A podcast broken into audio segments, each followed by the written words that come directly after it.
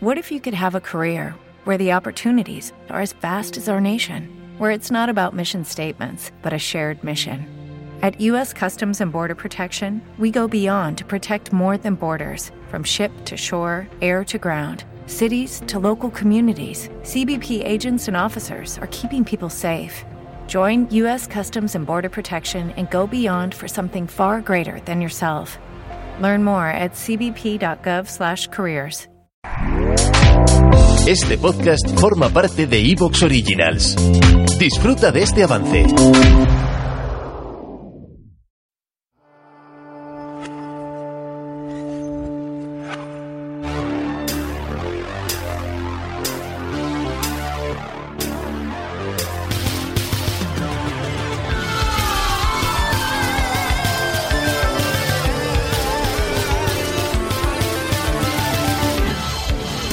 Campamento.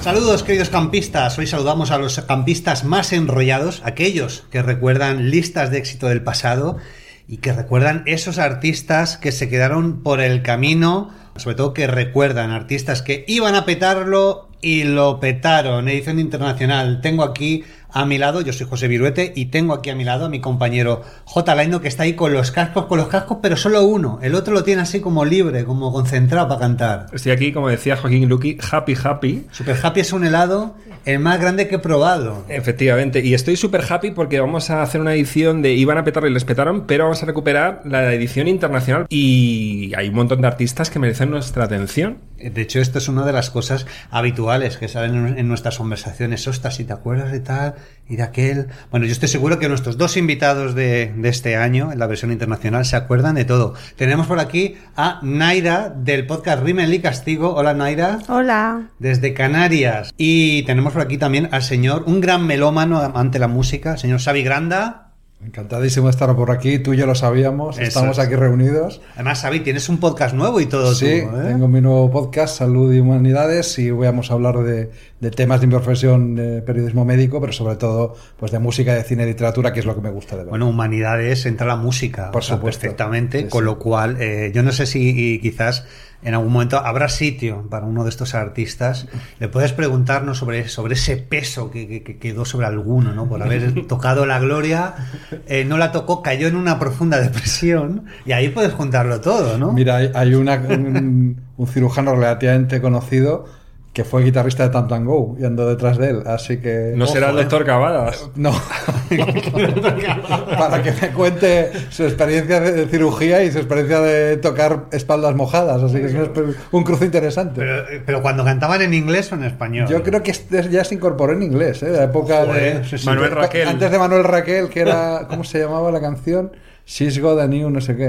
Tengo, tengo por el vinilo por casa. Habrás comprado un disco por una única canción, seguro. Pero otras veces habrás comprado un disco por pura intuición, quizás. Sí, o por la portada. Por la sí, portada, sí, sí. por referencias porque colaboraba. Algún baterista, algún cantante. Perdona, pero comprar un disco por el batería, ¿sabes? Hombre, por ejemplo, Jim Kellner es un baterista de sesión.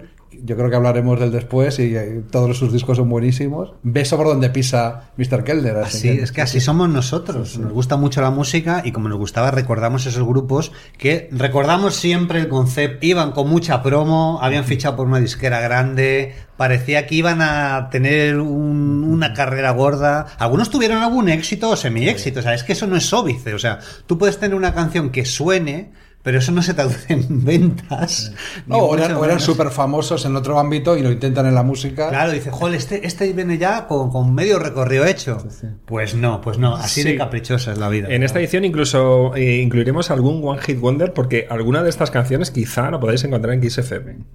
todavía, todavía siguen sonando. Pero vamos a empezar eh, fuerte, vamos a empezar con alguien que, a pesar de los reveses de la industria, él siguió fiel a sus principios y a sus letras y siguió trabajando, nunca se rindió, creyó en sus sueños, persiguió las estrellas y el arco iris, ¿no? Stan Bash, el, bueno, prácticamente el rey del ahorro motivacional, ¿no? que seguro a muchos de nuestros eh, oyentes les suena porque puso la canción The Touch en la banda sonora de Transformers, la película, la de dibujos, ¿no?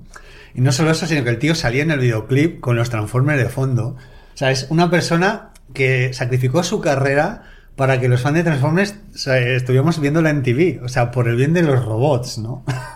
Caminó para que otros pudieran correr. Claro, efectivamente. Para dignificar, guau, eh, eh, que los Transformers. Aquí hay un tío ahí haciéndose su solo, ¿no? Con Galvatron por ahí destrozando. Sí, pero que la canción no se ha quedado ahí, porque yo creo recordar que en la primera película de Transformers producida por, por Spielberg y perpetrada por Michael Bay, eh, hay un guiño final a Sí, la canción sí, sí. de The Touch. Ah, The Touch, yo creo que ahora en el internet irónico de hoy en día ha tenido mucho éxito. Pero bueno, no era su intención. Pues Stan además viene de Colorado y formó un grupo pues de chaval, ya descubrió sus aptitudes vocales porque canta muy bien.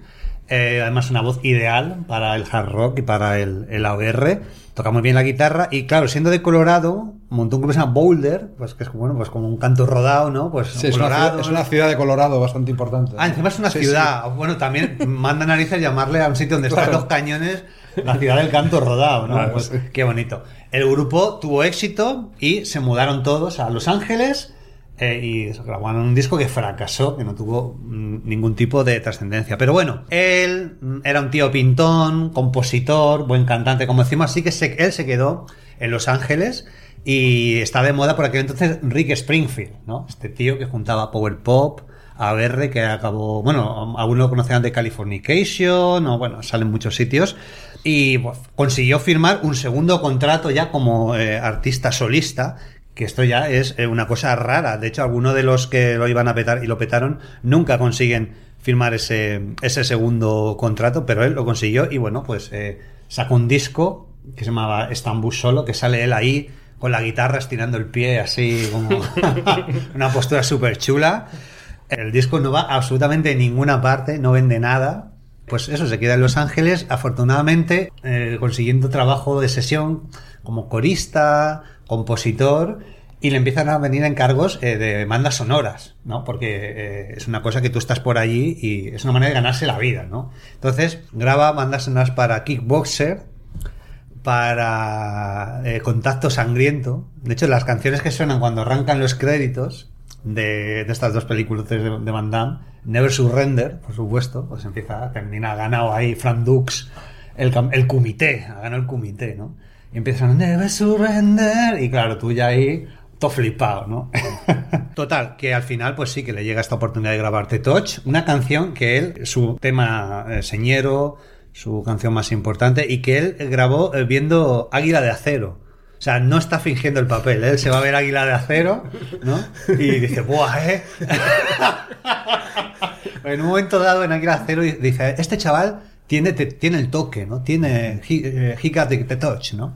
Y entonces, ¡oh, qué frase tan buena! Vale, compone la canción y en principio la quería componer, se la había ofrecido a Stallone para Cobra, pero a Stallone no le, no le convence. Pone una de Robert Tepper, que era el de Rocky 4, pero eh, se lo meten en, Transformers, que digamos tiene un perfil un poco más bajo que Cobra, y de hecho hizo bastante menos taquilla, pero lo consigue.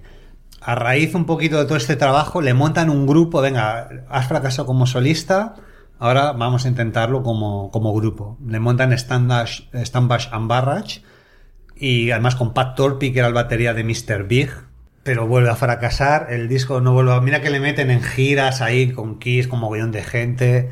Consigue meter otra canción en El Aparecido, la película de Charlie Sheen esta del coche que se estrella, pero, pero nada, no, no, no consigue triunfar.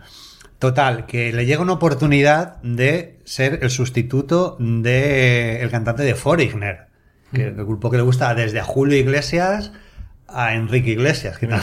Lou Graham. Lou Graham, ¿no? Lou Graham se va de grupo y le hacen una prueba que gusta, pero no le cogen a él. Tampoco. Y ahí ya se queda el hombre en un limbo años y años en los que compone una canción para los Juegos Olímpicos de Invierno, muy lo suyo, o un temazo para la banda sonora de Sailor Moon ¿Mm? cuando lo dan en Estados Unidos, que es She's Got the Power, ¿no? Total, que ya se queda como artista de culto, graba para sellos europeos, que es donde todos estos artistas de AOR, rock melódico, acaban encontrando refugio en Alemania, donde pues ese, ese puntillo hortera que los americanos ya le veían en los 90 al género, ellos no lo ven.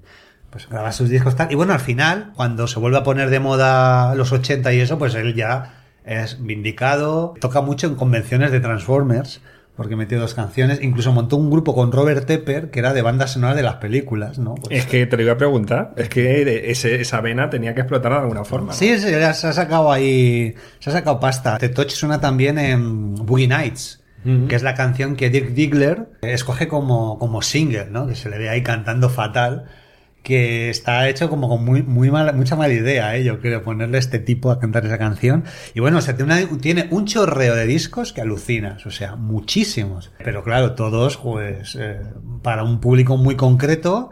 Él sigue además haciendo eh, todas sus letras de...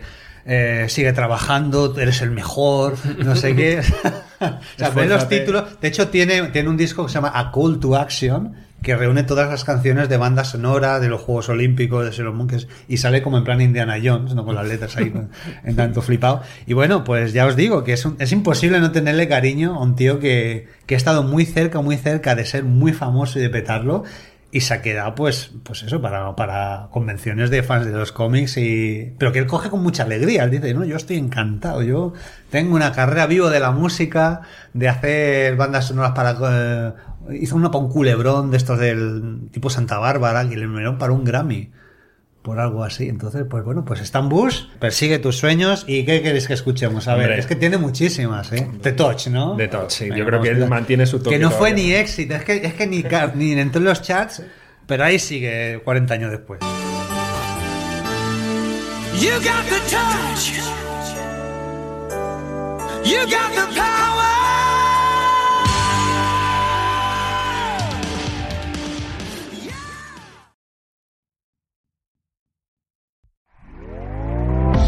¿Te está gustando lo que escuchas? Este podcast forma parte de Evox Originals y puedes escucharlo completo y gratis desde la aplicación de Evox. Instálala desde tu store y suscríbete a él para no perderte ningún episodio. As a new Western Union customer, you can enjoy a $0 transfer fee on your first international online money transfer. Send money to your family and friends back home the fast, easy, and reliable way. Visit westernunion.com or download our app today to get started, and your first transfer fee is on us. FX gains apply, not available for credit cards and transfers to Cuba. Services offered by Western Union Financial Services Inc. and MLS 906983 or Western Union International Services LLC and MLS 906985.